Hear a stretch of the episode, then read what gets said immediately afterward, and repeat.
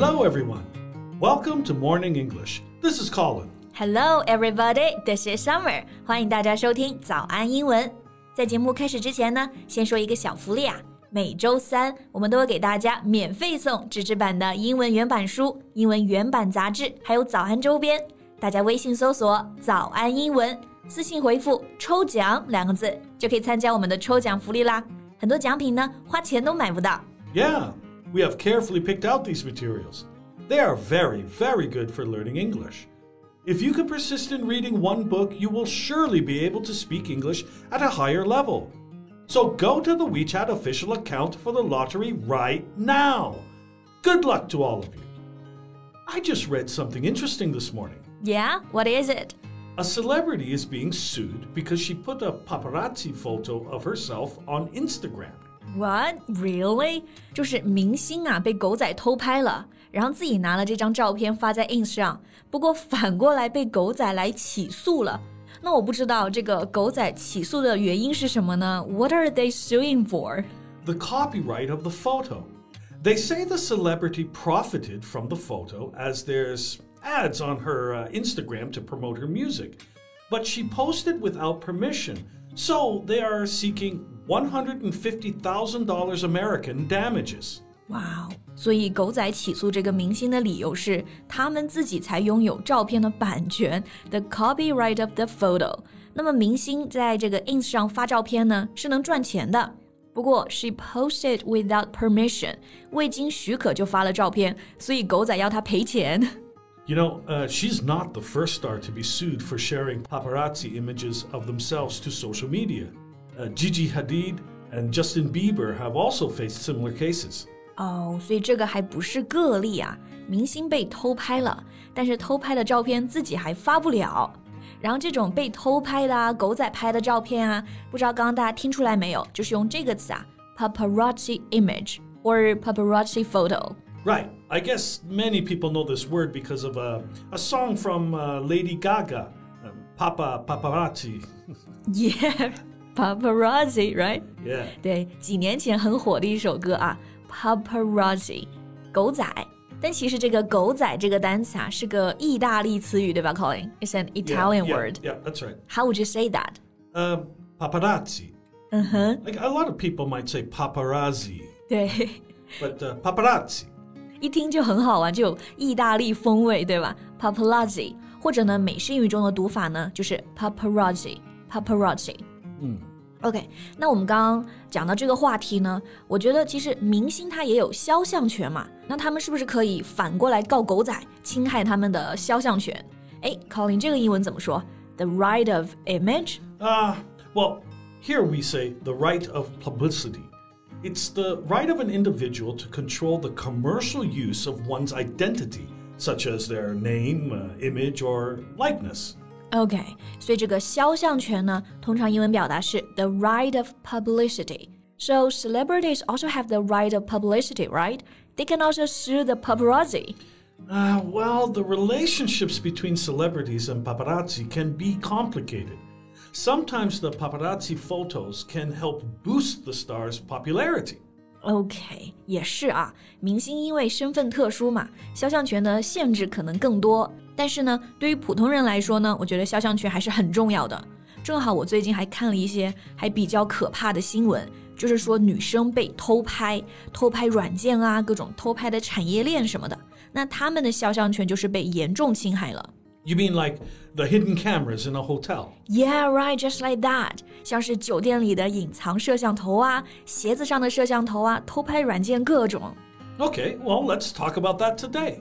OK，那今天内容啊也都整理成了文字版的笔记，欢迎大家到微信搜索“早安英文”，私信回复“加油”两个字来领取我们的文字版笔记。首先呢是有个这种细思恐极的 App， 它名字叫做安全相机。So what do you think of the name of this app? Security camera. A security camera. Well, I, I would think the camera must be safe to use, like it wouldn't give away your location, your personal information, or, or things like that. Yeah, right，是吧？这个听上去像是一个保护隐私的相机，但其实这个安全相机啊，一点都不安全。它被很多变态拿来偷拍女生照片，因为它有很多很诡异的功能啊，比如说屏幕是黑的也能照相，自动连拍、阅后即焚、联网共享照片等等等等。Oh, these functions sound really creepy. Yeah, right, creepy. 这个 creepy 就是变态的、怪异的。而且这个软件的评论区啊，很多人的留言也很变态。They leave some very creepy comments, like "I like going out more often. I don't have to worry about my wife checking my photos." Can people still download this app? No，新闻报道之后，这个软件就被下架了，所以你能看出来它真的一点都不安全。It has been taken down from the App Store. Oh, it's good to know. Yep，这个软件就被用来偷拍了。 那我们讲到偷拍呀，Colin，how do you say that? To take a photo secretly? Yeah, that one will do. Uh, to take a photo of someone secretly or discreetly. Here we can also use the word discreetly to mean being careful in what you do in order to keep something secret. 嗯哼，secretly 这个词我们知道是偷偷的意思，那还有一个词也可以用 discreetly，有谨慎的这个意思，对吧？谨慎的做某事，悄悄的做。 所以偷拍呢，也可以是 take a photo discreetly。Now, I know that in the office, you're the one who likes to take photos of others secretly. 我这是出于善意的偷拍啊，留下大家最真实的一面。And we can also use the word sneaky. It means to behave in a secret way. So we say to take a sneaky photo. OK，还有一种表达，take a sneaky photo。sneaky 这个词就是偷偷摸摸的。 所以可以表示偷拍的意思。但是你看啊，中文的偷拍就很简洁，一个词就搞定了。那英文中有没有也是一个单词可以表示偷拍的？One word. Um, do uh, maybe you mean the word upskirt? Upskirt. Uh, what does that mean? Uh, skirt. You know, uh, a kind of dress that uh, women wear. So. Upskirt means a video or photo that has been taken with the camera aimed up a woman's skirt, often secretly without her consent. Oh, this is disgusting. 这个词确实很简洁啊，但是行为太恶心了。这个词是由两个部分组成的：up 向上的，skirt 裙子，所以 upskirt 就是从裙子里向上拍的照片，指裙底偷拍的照片或者是视频。 People who take the upskirt photos are really disgusting. Yeah, yeah. And we should make sure that uh, the men responsible for this disgusting upskirt video is sued.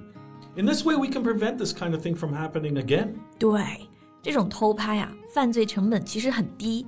一是受害者自己都发现不了，二是呢，发现之后他们也可以狡辩。 然后我看很多报道啊，其实这种偷拍在公众场合啊，比如地铁、公交，经常发生，而且背后还有产业链的交易呢。And another disgusting thing is the um, the hidden camera in the hotels. Yeah, right. Hidden camera 就是我们刚刚前面提过的隐藏相机。Hide 有躲起来的意思嘛？Hidden 就是过去分词，所以 hidden camera 藏起来的相机，这种是。其实很多曝光啊，就是酒店里呢会有这种隐藏的相机。Well, there's another word I would use here, spy cam. That means a spy camera. Spy camera, spy 就是间谍的那个 spy，然后可以简写成 spy cam，也是这种隐藏的相机，对吧？Right. These hidden cameras or spy cams have raised so much concern nowadays because these devices are cleverly placed in really normal looking stuff. Yeah, I've heard about that.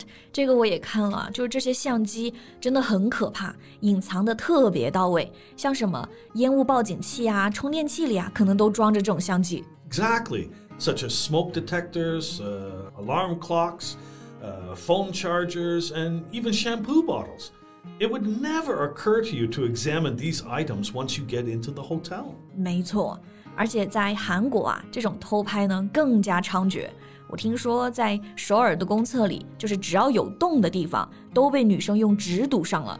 Women in South Korea live in the fear of being taken a photo by the hidden camera. Yeah. I also read something saying that in South Korea, a crime ring was busted after secretly filming and live streaming the actions of over 1,600 motel guests.